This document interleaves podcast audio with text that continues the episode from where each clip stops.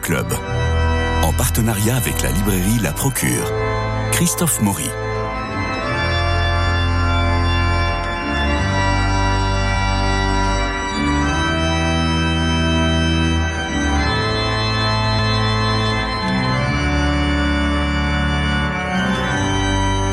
François Varillon était né le 28 juillet 1905 à Bron, près de Lyon, et puis il est mort le 17 juillet 1978 à Bron également. C'était un père jésuite, un théologien français dont les ouvrages de formation et de théologie chrétienne ont marqué la spiritualité du XXe siècle. Auteur de Joie de croire, Joie de vivre, déjà un recueil de conférences publié à titre posthume, François Varillon est l'une des voix les plus puissantes d'après le Concile. C'est un conférencier infatigable.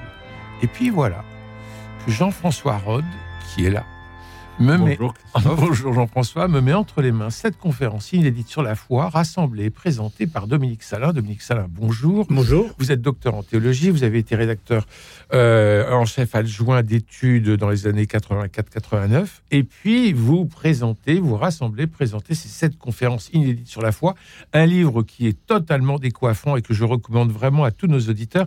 Quand et comment avez-vous retrouvé ces textes? Ils sont venus à moi.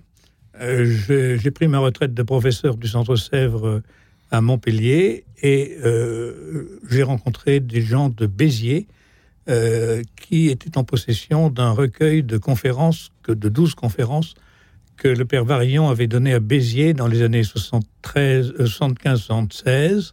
Et ces conférences avaient été enregistrées avec des cassettes de l'époque et elles avaient été repiquées, c'est-à-dire qu'une secrétaire avait mis par écrit le Oui. texte de ces conférences qui avait été renéoté à quelques exemplaires.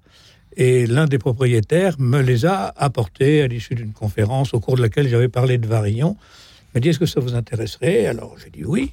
Et j'ai trouvé que plusieurs de ces conférences, sept exactement, étaient pratiquement entièrement inédites, alors que le contenu des autres avait été utilisé plus ou moins par Monseigneur Housset pour l'édition du livre dont vous avez parlé, Joie de croire, joie de vivre. Alors donc, on a sept conférences, sept chapitres. Le péché originel, peut-on croire au miracle? Qu'est-ce qu'un sacrement? Que signifie le Christ est mort pour nous?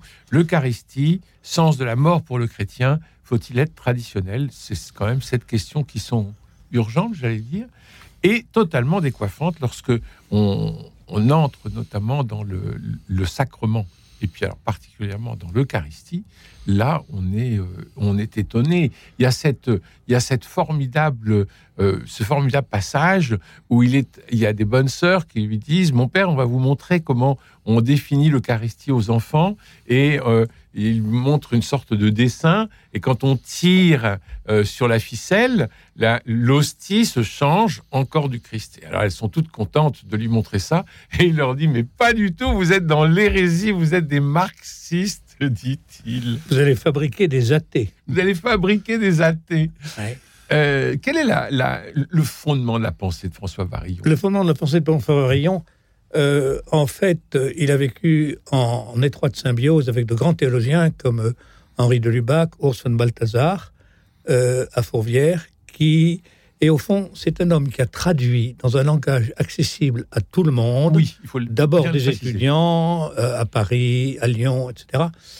Il a traduit dans un langage accessible euh, le, la- la- la- j'allais dire la nouvelle théologie, la, la nouvelle façon de, de- de penser euh, le christianisme qui s'est affirmée, qui s'est déployée au Concile Vatican II. Donc Oui. déjà avant Vatican II, il avait l'art de traduire pour des jeunes et des publics euh, moyennement cultivés ou même peu cultivés les vérités de la foi, comme on dit. Pour donner un exemple justement sur cette limpidité, au lieu de parler de surnaturel ou de, de surnaturel dans le cadre des sacrements, il dit pour ma part, le mot que je préfère, c'est le mot biblique alliance. C'est le centre de la Bible, alors qu'au moment le plus solennel de la messe, nous rappelons que l'on consacre le calice de la nouvelle et éternelle alliance. Je crois que c'est le mot alliance qui est le meilleur. C'est tellement simple. Oui. Voilà, une réalité humaine. Faire un pacte, faire une alliance, ça parle. Et au fond, la façon qu'il a de présenter le, sacrement de l'Eucharistie renvoie d'abord à des réalités humaines, anthropo- anthropologiques, disons, très très simples. L'Eucharistie, c'est d'abord un repas. Oui. Et alors, il, passe du temps à expliquer ce que c'est qu'un repas, ce que ça signifie. Et donc, ça rend le sens originel de, de l'Eucharistie euh, pour des gens qui assistaient à la messe à l'époque en latin un prêtre dos tourné à eux, au fond de l'église, marmonné pour lui-même. Comment voir un repas là-dedans? Alors, il restitue cette euh, réalité du, repas et de tout ce qui peut se partager au cours d'un repas en marquant l'originalité de l'Eucharistie. Et la fraternité que représente le repas. La fraternité. c'est sa méthode qui me, qui me stupéfait. Vraiment, il a un don extraordinaire pour se mettre à la portée des gens, pour... Euh, il, aborde vraiment les questions de fond, les questions de front. quand il fait une conférence sur qu'est-ce que, que veut dire Christ est mort pour nous, écoutez, euh, si vous êtes, euh, je sais pas, vous faites le catéchisme ou même vous expliquez à des étudiants, on vous dit de but en blanc, expliquez-nous, Christ est mort pour nous, qu'est-ce que ça veut dire vraiment? Franchement, c'est pas si facile que ça à faire. Et lui, il fait une conférence qui est incroyablement claire, intéressante, passionnante, y compris pour des gens justement qui ne sont pas directement branchés. Il l'écrit lui-même. Mon souci dans chacune de ces conférences, c'est de vous ramener à l'essentiel et de vous dire que si cet essentiel est oublié, le christianisme n'est finalement qu'une mythologie. Or, quel est l'essentiel? C'est que le dessein de Dieu, quand il crée, c'est de s'unir à tous les hommes dans l'amour et de leur faire partager sa vie propre. Et ça, c'est une phrase de Saint Irénée de Lyon qui nous dit que euh, Dieu s'est fait homme pour que l'homme devienne Dieu, et que Varillon reprend lui-même et va développer tout au long de ses conférences. Tout à fait. Tout à fait. Dieu, c'est pour lui, euh, c'est pas d'abord une récompense au terme d'un long itinéraire de contemplation, de dépouillement, comme chez Jean de la Croix. Oui. Dieu, c'est une force créatrice qui crée l'homme créateur. Dieu nous a créés créateurs. Créateurs d'abord de nous-mêmes. Et, dit-il, il a, le sens des formules, Dieu nous a créés le moins possible. Et c'est admirable, cette formule. on se rend compte à ce moment-là que l'homme, euh, être homme, c'est une tâche qui est euh, offerte à chacun, et c'est à chacun de nous créer nous-mêmes. Il va jusqu'à dire cela. Et en nous créant nous-mêmes, en nous humanisant, en nous laissant humaniser, nous nous laissons diviniser. Car Dieu ne peut diviniser que ce qui a été humanisé.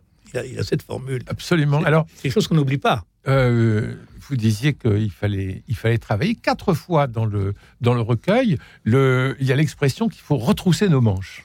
Ah, tout à fait. Ça, c'est très important chez lui, j'ai l'impression. Tout à fait, tout à fait. Il fait partie de, de ces hommes. Bon, il a vécu à une époque, il faut le dire, euh, particulièrement euh, tourmentée et euh, permettant à l'homme de se réaliser, la, période de, bah, la Deuxième Guerre mondiale et, puis de l'après-guerre. Eh oui. La Deuxième Guerre mondiale et la reconstruction de, l'Europe et la reconstruction du monde. Et il a, été très sensible à tout ce qui était possible de faire à ce moment-là. Il a beaucoup encouragé les, les chrétiens, les laïcs, euh, à, à, construire vraiment une civilisation, la civilisation de l'amour. Alors il y a, euh, alors ça c'est très jésuite, mais euh, il y a un mot qui euh, irradie absolument l'ensemble de ces conférences, c'est la liberté. Tout à fait. L'homme nous a créé, Dieu nous a créés libres, libres de choisir euh, contre lui, éventuellement, mais il nous a invités à nous laisser libérer par la parole de Dieu, et Dieu ne veut pas des esclaves. Dieu ne veut pas être aimé par des esclaves. Il ne veut pas d'hommes soumis. Voilà. L'homme soumis. La liberté consiste toujours à préférer la mort au reniement de soi. On est un homme libre quand on préfère sacrifier sa vie plutôt que ses raisons de vivre. Quelle belle, quelle belle définition du, du, euh, du, témoignage et euh, du... Euh, oui, on est, on est un homme libre quand on préfère sacrifier sa vie plutôt que ses raisons de vivre. Mais il a, il a des formules, toujours des formules, effectivement, qui sont qui font tilt, comme on dit, et qui il a toujours une manière de, de rentrer dans le raisonnement de l'autre. Il dit à un moment, il est toujours très important pour nous, chrétiens, que nous nous mettions, si j'ose dire, dans la peau de ceux qui doutent et soyons capables de dialoguer sérieusement avec eux. Il ne fait pas simplement un énoncé de ce que nous croyons, il essaie de dire oui, mais alors aujourd'hui on parle de sacrement, mais en fait un sacrement aujourd'hui, bah, c'est pas si facile que ça. Pourquoi est-ce qu'on comprend pas euh, très naturellement euh, Pourquoi est-ce que vous, étudiants qui êtes là, le mot sacrement, ça vous dit pas grand-chose? Et il essaie de, comprendre où est-ce que ça, où est-ce que ça coince. Ouais. il explique euh, la, notion de signe, et c'est remarquable. On lit ça, c'est quelques pages, hein, mais on comprend vraiment beaucoup de choses. Et tout d'un coup, on se dit que les auditeurs, et nous maintenant les lecteurs, bah voilà, on peut rentrer dans, euh, une compréhension euh, de, choses qui sont extrêmement fondamentales et pas si facile que ça à, présenter simplement. Et il va nous donner euh, de la gourmandise envers les sacrements. On est gourmand de sacrements lorsqu'on lit les sacrements pour but de transformer notre histoire purement humaine en une histoire purement divine. Absolument. Bah là, on va tout de suite. Euh, on va aller 15 fois à la messe par jour. Alors, non, c'est pas son genre, parce que pour lui, euh, la, la, messe, enfin l'Eucharistie, euh, ne peut être une action de grâce que pour la, que pour la vie.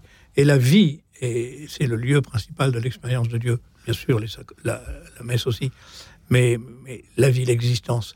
Il a préparé, il a été très tôt aumônier de jeunes, mmh. de jeunes de, des Cagneux, de Lyon, puis ensuite à Paris, des jeunes de la CJF, c'est-à-dire des étudiants qui allaient ensuite avoir de grandes responsabilités dans la société française.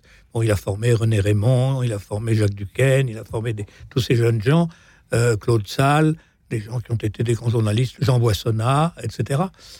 Il avait le sentiment, il avait le pressentiment que ces jeunes gens vivraient dans une société qui ne serait plus chrétienne et qu'ils qu auraient à rendre compte de leur foi en des termes qui soient compréhensibles par des gens qui ne sont pas de la chrétienté. Parce que la chrétienté, bon, Feu la chrétienté n'avait pas encore été publié, mais pas loin. Euh, il avait le, sentiment que voilà, il fallait préparer ces jeunes à rendre compte de leur foi. Il s'est attaché à leur fournir les, les, outils intellectuels et religieux, bibliques, qui leur permettraient de, de, de s'expliquer. Alors là, je peux le dire euh, vraiment pour tous nos auditeurs, cette conférence inédite sur la foi publiée aux éditions jésuites, conférence rassemblée et présentée par vous, Dominique Salin, cette conférence inédite sur la foi de François Varillon, ça, devrait être le, le catéchisme qu'on a dans toutes les poches. Vous parliez tout à l'heure de l'action de grâce, euh, Dominique Salin. Ce point est capital, je cite Varillon, ce point est capital. C'est l'action de grâce qui doit être au cœur de la vie. Non pas l'action de grâce comme formule superficielle, mais comme ce sentiment profond qui fait qu'on ne se considère pas comme étant propriétaire des choses. Voilà. Alors ça, c'est d'une profondeur formidable. Nous ne sommes pas propriétaires des choses. Nous ne sommes pas propriétaires des choses, nous ne sommes pas propriétaires de notre liberté même. Vous parliez tout à l'heure oui. de ça. Pour lui, la liberté de l'homme, Dieu crée l'homme libre, mais au service du royaume. Euh, et la liberté de l'homme, au fond, elle n'a qu'un but, c'est de s'unir à la liberté de Dieu. Faire la volonté de Dieu, comme on dit euh, couramment, c'est faire en sorte que ma liberté rejoigne la liberté de Dieu, parce que Dieu est liberté. Et ça, pour lui, c'est une conviction très, très, très forte. Et nous sommes sur Terre pour devenir par participation ce que Dieu est par nature. Oui. C'est une formule extrêmement ah forte. Nous sommes sur Terre pour devenir par participation ce que Dieu est par nature. C'est un accent assez nouveau dans la théologie latine. Pour les, les orthodoxes, euh, euh, la divinisation, l'homme est fait pour être divinisé, ça fait partie de, du vocabulaire euh, assez commun. Dans la théologie latine, qui est beaucoup plus juridique, euh, non, quand même, la divinisation, on, on hésitait à, oui. à employer cette expression. Et Varillon aura cette, a eu cette formule un jour dans euh, son livre d'interview avec Charles Linger. Il a dit J'ai été élevé dans une religion dont j'ai dû apprendre en grande partie à me débarrasser. Et c'est vrai qu'il a sérieusement dépoussiéré le catholicisme. Et en ce sens-là, il, a, il est allé dans le même sens qu'un de ses contemporains qui s'appelle Maurice Zindel. Et les gens très souvent me disent Mais, mais, mais Varillon, il a été influencé par Maurice Zindel. Alors je dis Mais peut-être c'est l'inverse. En Oui. fait, non, c'est ni l'un ni l'autre. Ils ne se sont jamais rencontrés, Non. à ma connaissance. Et, je ne crois pas qu'ils se lisaient mutuellement. Ils sont à peu près contemporains. Oui. Ils vont euh, tous les deux un peu dans le même sens, mais Zindel plutôt par la voix. Je crois que Zindel est plus mystique, entre guillemets, c'est-à-dire euh, il est plus attentif à la tradition euh, orientale, euh, euh, spirituelle. Varillon est plus, plus latin, plus c'est l'incarnation. c'est- Oui, alors, Mais, mais ils vont dans le même sens tous les deux. alors euh, plus, plus latin, euh, je, je le cite, le Christ est le sacrement de Dieu, l'Église est le sacrement du Christ. Voilà. Bing. Alors là, vous posez le livre. Voilà, et vous avez de quoi réfléchir pour un bon moment. Et vous avez de quoi réfléchir. Toutefois, j'insiste, ce n'est vraiment pas un livre prise de tête. Hein. Non, c'est euh, là pour le coup, c'est vrai le fait. C'est décoiffant, mais c'est pas prise de tête. Le fait qu'il ait dû euh, expliquer ça justement par exemple à des, des cagneux, euh, des, étudiants, ça l'a, il, a pris. Alors il avait un talent extraordinaire pour faire ça, mais il avait surtout la passion de transmettre. Oui. C'est la caractéristique de François Varillon, à mon avis, c'est ça. Et quand il prend la parole dans une conférence, il, quel que soit le public, il a vraiment envie de faire comprendre ce qu'est réellement le christianisme et donner envie, en quelque sorte, d'être chrétien. Il a commencé très tôt, parce qu'il a d'abord été professeur de lycée, professeur de première, professeur de seconde, professeur de terminale. Et ça l'a formé. Parce qu'il était obligé, quand vous êtes professeur de lycée, vous êtes obligé d'intéresser vos élèves. Vous savez, des adolescents, euh, même dans les années 30, même si c'était il y a longtemps, euh, je n'étais pas spontanément branché sur le christianisme, hein, le catéchisme. Il fallait les, intéresser et leur montrer de quoi il était capable de ça. ça c'est sûr que c'est un, immense pédagogue. Et alors, ce qui est extraordinaire, c'est que il ne cite pratiquement aucun père de l'Église. On n'a pas, comme disait saint Thomas d'Aquin, ou on n'a pas. Euh, il, y a très, il y a très peu de citations. Il y a Jean de la Croix pour dire qu'il ne faut pas avoir les idées claires, mais des idées éclaircies. Euh, c'est l'une des rares citations qui, qui, qui, euh, qui, sont dans ces, dans ces sept conférences et que c'est, c'est vraiment un, un, flux d'énergie qu'il donne, et, mais d'énergie, de, de, de, conviction, de foi et de partage. Alors qu'en réalité, euh, ces convictions théologiques et même les formulations qui sont les siennes sont reprises des pères de l'Église, car été, a fait sa théologie à Fourvière, entre les deux guerres, et c'était le moment où le renouveau de la patristique euh, a commencé à se faire entre jésuites et dominicains d'ailleurs. La collection Sources chrétiennes qui s'est mise à traduire en français les pères de l'Église, c'est ces années-là. Et donc il est contemporain du renouveau, du retour aux pères de l'Église, après des siècles de scolastique un petit peu desséchés. Et sa théologie a été profondément marquée par ça. Mm-hmm la collection Sources chrétiennes qui a été lancée par le père de Lubac, par le père Mondésert, par le père Danielou. Et il était aux premières loges, en quelque sorte, pour euh, se nourrir de, des pères de l'Église. Sa pensée est vraiment très, très, très patristique par rapport à ce que pouvait être euh, la théologie euh, au début du XXe siècle. Oui, parce qu'il il, explique très bien, mais il lâche rien, comme on dit. Hein, ah non, il ne lâche rien. Il, au contraire, il, il, prend toujours l'essentiel le, dans, ce, dans, ce, dans sa radicalité. Et c'est ça qu'il veut faire comprendre.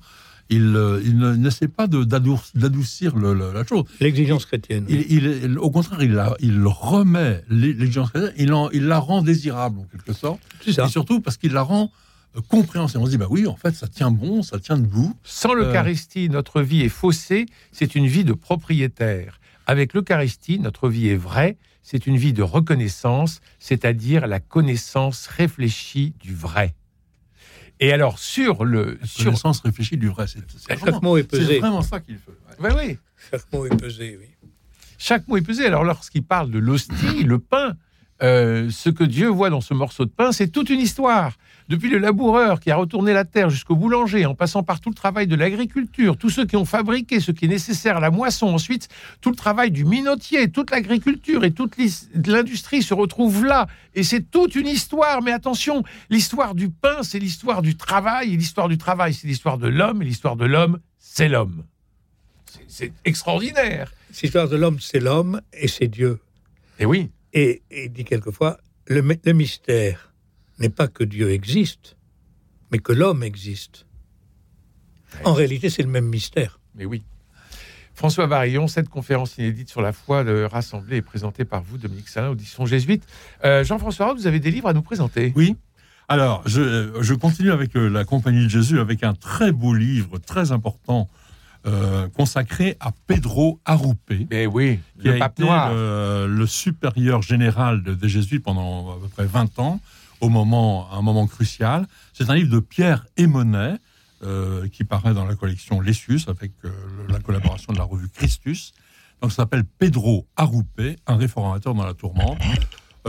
C'est un homme qui a été extrêmement important pour la Compagnie de Jésus, mais même, on peut dire, pour l'Église, euh, juste dans la, dans la foulée de, Vatican II. C'était un homme extraordinaire. Il est bon, euh, il est basque. Il a fait une formation de médecin. Il a été envoyé au Japon. Il a au Japon. Il a été élu. Il, a, il a été, il était là à Hiroshima. Il, a, il était. euh, Il a soigné les, il a soigné les, il, les, il les était à quelques kilomètres d'Hiroshima. Il Il, était médecin. soigné les gens. Il était maître des novices à l'époque. Et euh, c'était un homme qui était euh, extrêmement courtois, extrêmement simple, et, qui- extrêmement intelligent. Il, il, était capable de s'exprimer en sept langues.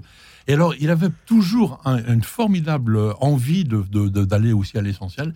On, parle de lui quelquefois comme un- une sorte de refondateur de, la compagnie, hein, à ce point-là du moins ses amis, parce qu'il a aussi été extrêmement critiqué. Il a toujours été extrêmement combattu, en particulier même du côté du point de vue des autorités de l'Église. Donc il a eu une, une vie un- et un, comment dire, un ministère de, de supérieur qui a été quand même assez compliqué. Il a terminé aussi très malade, il a, il a démissionné parce qu'il ne pouvait plus assumer euh, sa charge. Mais euh, voilà, Pierre Raimonet nous fait un portrait euh, Oui. extrêmement... euh, C'est un personnage incontournable. ah c'est- et c'est un, c'est un grand type, vraiment. Mm. Et ce livre-là permet de, de- de découvrir un peu tout ce qu'il voulait faire, tout ce qu'il a fait, comment il a dû se débrouiller avec aussi les oppositions, et dans la compagnie, et en dehors de la compagnie. C'est vraiment un des grands hommes euh, du XXe siècle. Pedro Arrupe. Pedro Arrupe. Pedro Arrupe. Et alors, vous avez. Je termine parce que Ah bah oui. euh, c'est l'actualité évidemment. Un livre de Joseph Ratzinger Benoît XVI sous le titre Écrits fondamentaux aux éditions du Cerf. En fait, c'est une sélection de textes. Ça vient de sortir. Ça vient de sortir et je le, je le cite parce que précisément c'est une sélection bien faite. D'accord. Les, les éditions du Cerf avaient publié beaucoup de livres de, de Joseph Ratzinger Il y en a 65 publiés en France. et donc euh, euh, on on peut pas lire 60 peut-être il y en a pas beaucoup y a pas beaucoup qui ont lu les Les 65 65. et pas beaucoup qui vont avoir envie de les lire. Alors donc, je, je conseille à tous les auditeurs, si vous voulez avoir une bonne euh, Synthèse. synthèse de la pensée de Ratzinger sur tous les sujets, euh, en fait, euh, c'est les textes de lui Hmm. qui ont été extraits de ses, de ses travaux et qui permettent de savoir ce qu'il pensait de l'Église, comment il parlait du Christ, comment il parlait de la liturgie, etc. Tous ces grands thèmes, euh, c'est un, un seul- un seul volume, ça fait de 250 pages. Oui, mais c'est vachement Mais- bien parce que ça ne fait que Alors, 250 je ne pages. dis pas que ça dispense de lire le reste, mais euh, euh, il vaut mieux peut-être prendre ça et éventuellement se dire ah ben tiens j'irais bien creuser la question en prenant le grand livre mettons sur euh, tel ou tel sujet qu'il a fait par ailleurs. Mais ça permet de bien commencer. Ça nous permet d'avoir une vue d'avion un peu sur l'ensemble de l'œuvre de. Joseph Ratzinger, Ça s'appelle- le théologien. Ça s'appelle Écrits fondamentaux, euh, le testament théologique et spirituel, et c'est aux éditions du Cerf. Bon, eh bien, nous, nous restons avec la Compagnie Jésus, avec Pedro Arrupe, euh, aux éditions Lessus, et puis euh, euh, ce digest, je dirais, de Joseph Ratzinger, Benoît XVI, aux éditions du Cerf, dans les écrits fondamentaux. Et puis surtout, je reviens encore sur ces sept conférences inédites sur la foi de François Varillon que vous avez rassemblées, que vous présentez, Dominique Salin. C'est un, un livre décoiffant euh, et qui nous, nous plonge vraiment dans notre, dans notre dimension de chrétien cette dimension, à propos du sacrement, il dit on change de dimension à travers le sacrement. Par exemple, un homme marié, il a cette dimension conjugale. Un homme euh, euh, qui, euh, un prêtre, il a cette dimension. Et donc, ce sont ces dimensions-là, ce qui, ce sont les différents sacrements qui nous apportent cette dimension. C'est ça. qui donne du relief à Ouais. notre vie. Est-ce qu'on peut citer ça, sa, sa devise, Christophe, euh, qui est rappelée dans la- au dos du livre Oui, allez-y. Une main sur la beauté du monde, une main sur la souffrance des hommes, et les deux pieds dans le devoir du moment présent. Pas mal quand même, hein C'est formidable, mais c'est très terrien. C'est Une main et- sur la beauté du monde, une main sur la souffrance des hommes, et les deux pieds dans le devoir du présent. qui étaient, euh, euh, qui étaient les parents de, de- de François Varillon? Un notaire, un notaire. euh, un notaire. oui. Oui. À la religion austère, c'était des catholiques, ces, catholiques lyonnais admirables, cette euh, religion catholique du début du XXe siècle, un peu confite, un peu triste ou nette, euh, mais très sociale aussi, Oui. Mais c'était une religion un peu triste, un peu du devoir. oui ben alors, Et euh, il en a fait une religion de la joie. il en a fait une- Le mot de la joie. Il a été très fasciné Absolument. par Claudel. N'oublions pas que c'est lui qui a Oui. édité le journal de Claudel, dont il était devenu le confident à la fin de sa vie, à la fin de la vie de Claudel. Et c'est la joie. La joie. Merci Dominique Salin. On va rester sur ce mot qui résume toute la, la pensée de François Varillon. Merci à Paul Monconduit pour la réalisation, Philippe Alpeuch pour le générique, François Dieudonné pour l'organisation des studios Louis-Marie Picard qui vous permet de réécouter l'émission et de la rediffuser. Demain, nous retrouverons Jean-Luc Génère et Nadir Amaoui pour l'actualité théâtrale et elle est riche en cette deuxième partie de saison. Je vous prie de le croire. Allez, à demain. Bonne journée.